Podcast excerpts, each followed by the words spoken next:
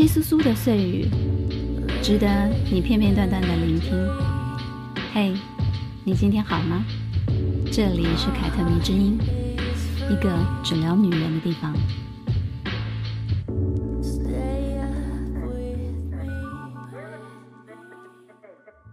嘿，大家好，我是凯特王，欢迎收听凯特迷之音。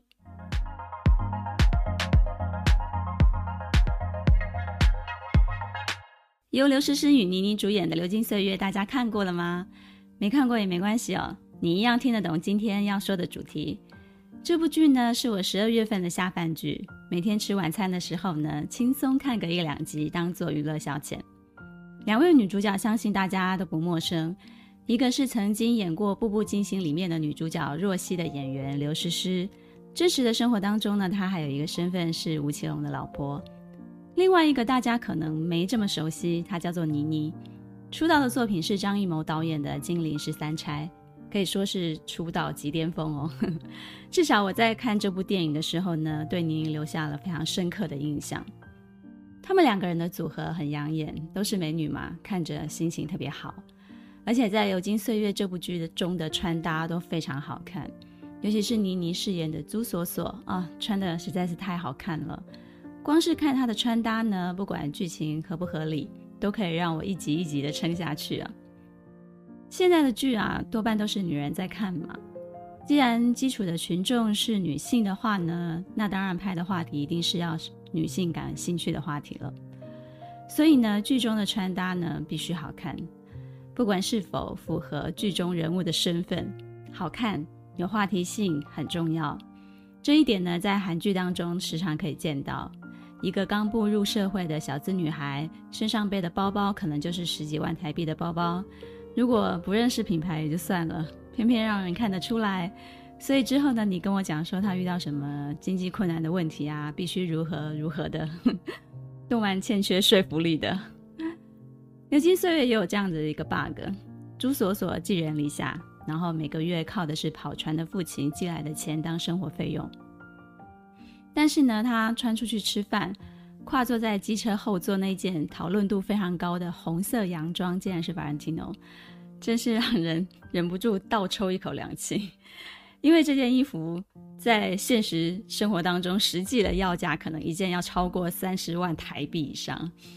紧接着呢，他开始上班了，也是各种看得出来的品牌的衣服啊、包包在身上。好看是非常好看啦，但是真的就只能当做倪妮的个人服装秀来看了嘛。这一点呢，确实是很容易让观众出戏啊、呃。如果你看得懂品牌，但是在很多韩剧当中呢，你都可以看见这种 bug。然后中国的剧现在也蛮常出现的，有些时候呢，真的不知道该说什么才好。包含剧中呢，朱锁锁穿去上班的服装，有些时候很多应该都是不太适合出现在公司这种场合的。但是因为真的就是非常好看，有很多女孩子会把它当成穿搭的一个参考。我自己看着看着也就不用去较真了。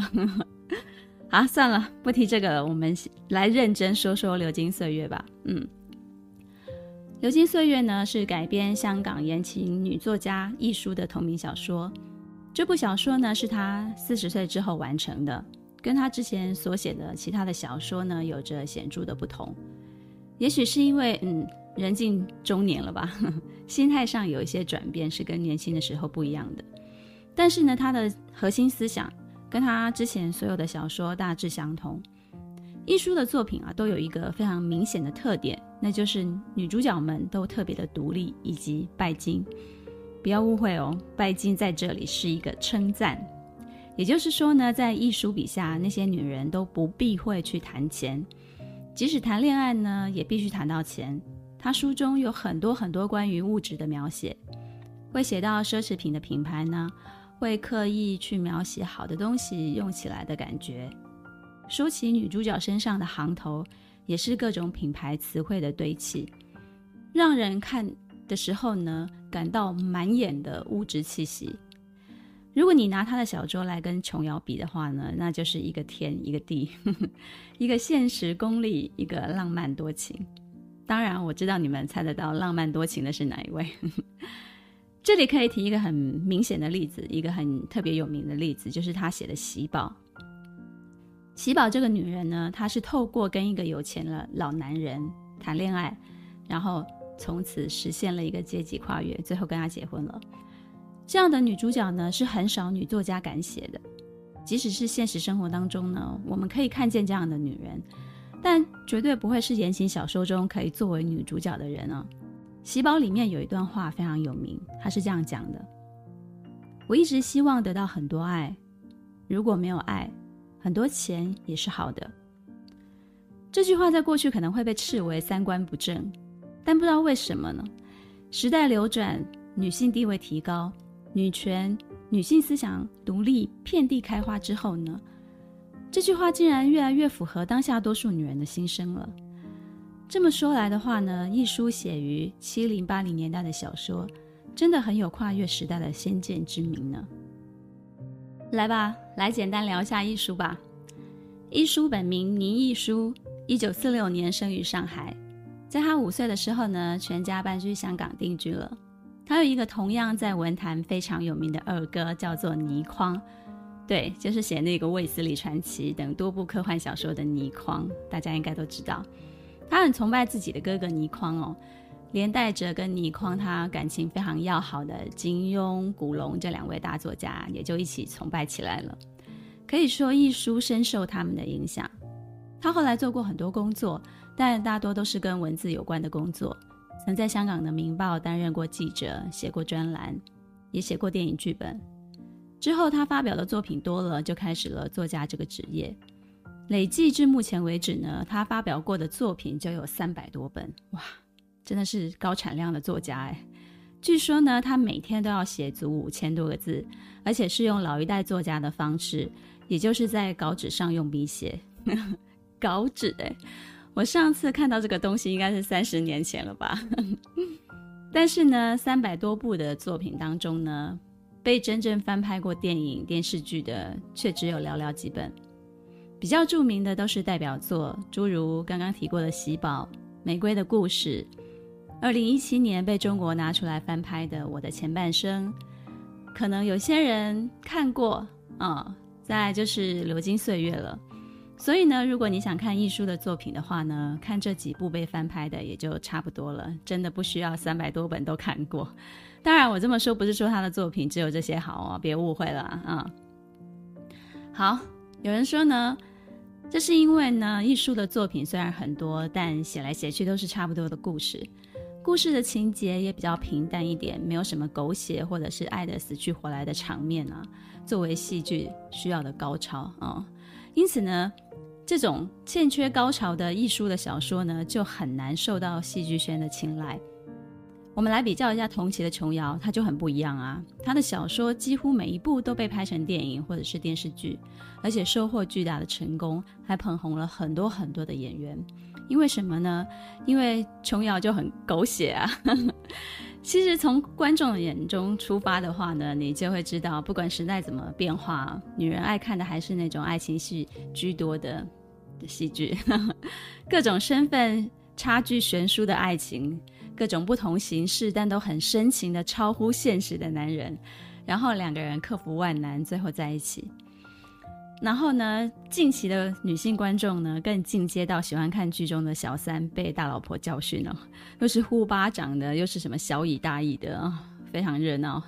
但是亦舒笔下的女主角都不是这个样子，她们的脑子啊太清楚了，用现在流行的话来形容，就是姿态好看，不吵不闹不撕逼，在男人、情敌、爱情面前都能做到拿得起放得下。潇洒的华丽转身，所以这些好看的一切在戏剧改编中就很容易不好看啊，因为他把很多的挣扎都用清清淡淡的几句话就带过去了，那那还演什么？完全没有戏剧冲突啊！所以呢，艺术的小说改编通常都会蛮失败的，会让原著党很失望，觉得失去原汁原味，觉得他笔下的独立女性那种清醒的脑袋受到狗血剧情的污蔑。不过呢，《流金岁月》是很特别的一本啊。他写的是两个女孩从十七岁到二十七岁的友情，和她们两个人因为不同的选择而展开了不同的人生经历。朱锁锁选择靠美貌与攀附有钱的男人帮自己快速地摆脱贫穷，然后选择嫁给自己没有那么喜欢的有钱人，然后没过过几年有钱享福的生活，就又千金散去，甚至被家暴，最后离婚，带着女儿从头来过了。蒋南孙则完成学业，肩负起家中的负债，一步一步地从一个小白领干起，之后为家人清偿债务。自己也有一份稳定的工作，并与价值观相当的男人恋爱结婚。一书利用了两个并线的故事，去写八零年代香港经济快速起飞的时候呢，女性为自己选择了不同的路所要面对的命运。原著里面呢，朱锁锁为了快速赚到钱，做了陪酒小姐的工作，进而认识了有钱人，之后做有钱人的情妇。开始住豪宅，穿名牌，用各种的舶来品、高档的化妆保养品。她通过用女人最原始的本钱来吸引并依靠男人，快速的晋升到蒋南孙无法企及的境界。这部分在播出的剧中哦，完全被改写了。我们看到的剧把朱锁锁也写成了一个特别有骨气的人。但是很奇怪的是，她遇到的男人都愿意帮她，而且都很爱她，恨不得一有困难就马上呃顶上去帮忙，看得我尴尬癌发作，心里想：亦舒本人真的认同这种改写吗？后来呢，我看到了一则娱乐新闻，然后这则娱乐新闻里头写说，亦舒现在就只管收版权费用了啊！我好羡慕啊，好希望我未来也可以成为这样子的一个人。他本来呢就是有钱好商量嘛，倒也是很像他自己笔下的人物，很清楚自己想得到什么就会失去什么啊，改写就改写吧，版权费准时入账就好。戏剧嘛，图的就是一种娱乐、开心。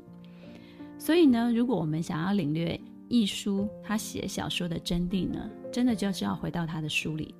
没错，就让我们回到小说来看看所谓的亦舒女了。她在书中写朱锁锁看上去无比风光的生活，穿金戴银的啊、好不快乐。但实际上呢，这种生活来一阵强风就能随时把她打趴在地上了。而蒋南孙呢，一点一点的靠自己去征服现实这座高山，得到的却是谁也拿不走的生活。书中有一段蒋南孙跟王永正一起庆祝他升迁的一个谈话，他跟王永正说。我也算一个成熟的人，经过多年被人家踢来踢去的日子，现在总算完全独立自主了。来，永正，真值得干杯。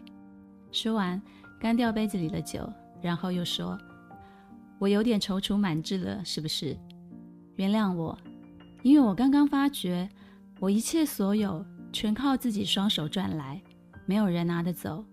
永正，我竟然成功了。”亦舒的小说与其他言情小说最不同的地方呢，大概就是他强烈的女性意识。他写给女人看，告诉女人，无论你是谁，在残酷的现实面前都要仰赖自己。只有自己奋斗得来的一切，才是真正属于自己的，谁也拿不走。也因为唯有如此，你才能够抵抗得了命运无情的摧残。你可以说。艺术的小说在现在看来依旧有它值得赞赏的地方，就是它真的是在思考并关心女性的命运，而不是企图用一场风花雪月的爱情故事去满足女性的幻想。虽然他有时也逃脱不了啊，需要有一个好老公、好好的男人，可以让日子过得比较舒服一点，但他至少讨论了其他言情小说作家不敢去讨论的东西，甚至去避开讨论的东西。比如钱，比如一个女人已经可以在相对平等受教育并且选择工作的时代里，你是要用女人最原始的本钱去赢得男人换来舒服的生活呢，还是以工作稳扎稳打的来改变自己的命运，掌握自己的人生？很显然的，他透过流金岁月告诉我们，选择后者更加可靠啊。流金岁月，明着看是在写两个女性相互扶持的友谊，但暗地里呢，是在告诉女人如何在男性掌握多数权力的现代社会中，活出一个自立自强的人生。女人要活得好，唯一的出路就是养成独立的性格，并拥有谋生的能力，这样你才能够同时收获财富跟爱情。所以呢，这部小说带给女人的启示其实是很受用的。它虽然描写的是八零年代的香港，但何尝不是写着现代女性的命运呢？除此之外呢，它在其他方面其实也写得蛮精彩的，比如刻画女性友谊的部分，也就是这个小说最主要的一个部分。一书就曾经在访问中说呢，呃，他比较喜欢《流金岁月》这种反映香港成长的小说。其实这部小说中呢，随着香港一起成长的，是这个两个女孩子的友谊。人们常喜欢用不变来形容友谊的长久，然而事实上，人与人之间的感情随时在变。虽然书中描述的是蒋南孙跟朱锁锁深刻的友情。那种我成功，他不嫉妒；我萎靡，他不轻视。人生得意知己足矣的友情，太美好了，让人很羡慕啊！但这种相知相惜的闺蜜情，其实也很考验两个女人随着岁月成长之后的心理状态。这样完美的友情跟完美的爱情，其实是一样梦幻的，你们觉不觉得？不过呢，一叔也很厉害。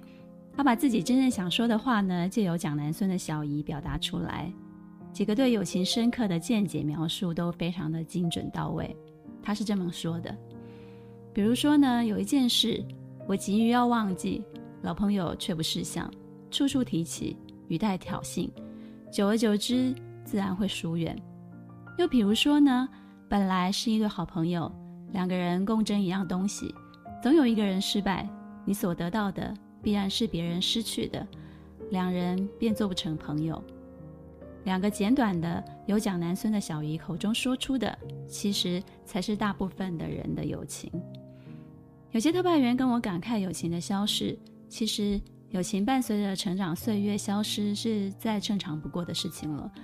那些能维系长久情感的女性友谊呢，都是两个人有默契的刻意维持。真正做到单纯的喜欢这个人，单纯的欣赏这个人，不嫉妒也不轻视。在小说里，蒋南孙就算知道朱锁锁做了酒家女，为了钱做了别人的情妇，也不会站在道德的制高点去指责自己的朋友，反而在他落难的时候呢，伸出了援手帮助。相反的，朱锁锁也一样啊，自己开始过得比较好之后呢，也会连带的对蒋南孙好。你想想看，这样的友情是不是跟完美爱情一样梦幻？另外，艺术让我最喜欢的地方，还有就是他不会把女人当做圣女去营造。他笔下的女孩子呢，可以有情有义，但不必一尘不染，像一个光洁神圣的仙女。她可以自私，可以现实，不必要善良单纯到不像个有血有肉的人。他在《流金岁月》就写着，有几个女子。可以说，他一生中未曾用一个笑、一个眼神来换过他所要的东西。这种原始的本钱驱动身边的人给予小恩小惠，他可以写得非常的直白。他不营造那种假惺惺的什么美而不自知啦。他告诉我们，凡是漂亮的女人，其实都是知道自己有点姿色的，运用一下，并不是什么需要大惊小怪的事情。但是呢，姿色不能当做唯一的手段。因为年轻貌美是最靠不住的能力，毕竟是人都会老的。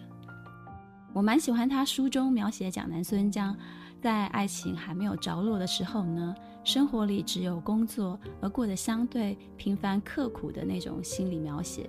嗯，我念一段给大家听啊。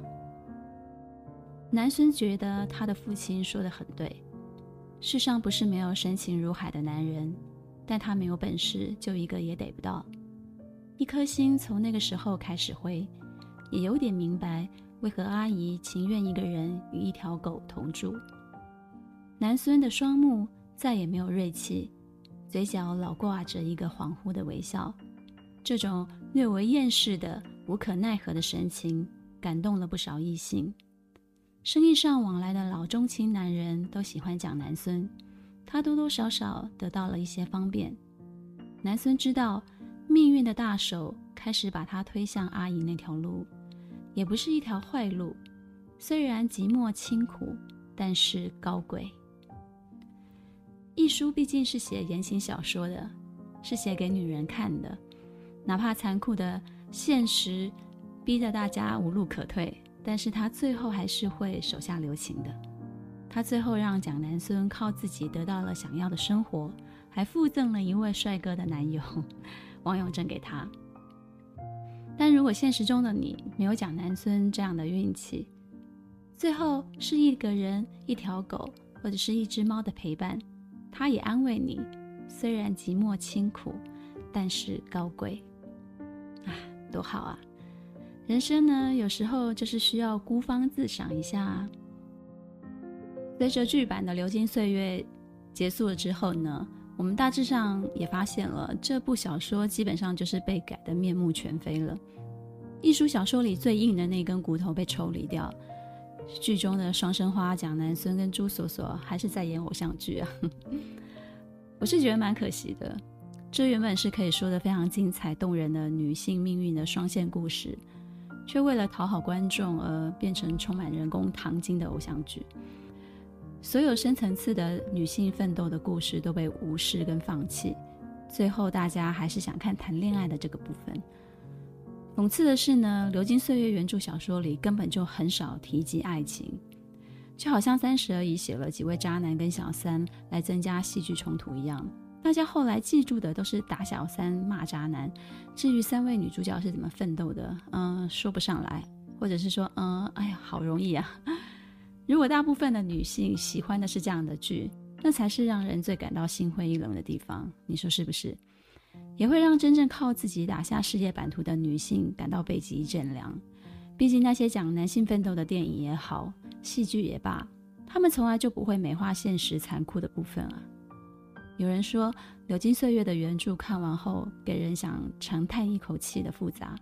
但电视剧却是看了十分钟就想关掉的平庸，有一点毒舌哦，但是说的还蛮正确的。很多真正让人受用的情节的描述呢，文学的领域还是比较接近现实的。我以前这样觉得，现在也这样觉得。从那些故事中，我也一点一点的在对照我自己，企图活出一个让我自己满意的人生。流金岁月的分享，嗯，就到此结束。这下子你应该就会明白，所谓的艺术女郎是哪种女人了吧？她们都是仰赖自己的女性，即使寂寞孤苦，至少高贵骄傲。就算生活里没有男人，也可以活下去，而且很有可能活得并不坏哦。喜欢今天的分享吗？凯特迷之音，咱们下次见。